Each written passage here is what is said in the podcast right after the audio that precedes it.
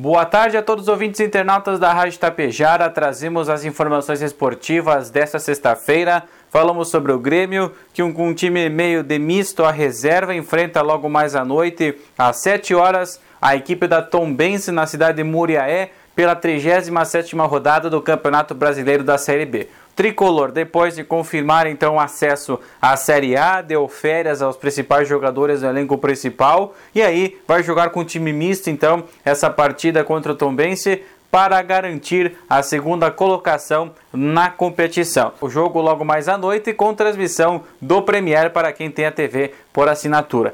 E o Tapejara Futsal amanhã à noite entra em quadra e inicia a sua disputa da fase de quartos de final do Gauchão de Futsal Série B. Depois de muita espera, indefinições por parte da Liga Gaúcha, julgamento de uma partida ainda lá da segunda fase, agora tudo definido e o Tapejara Futsal recebe amanhã à noite, a partir das 7 horas, a APF Agro Lavoura de Gentil no ginásio municipal Jaimir Antônio Pinto Ribeiro.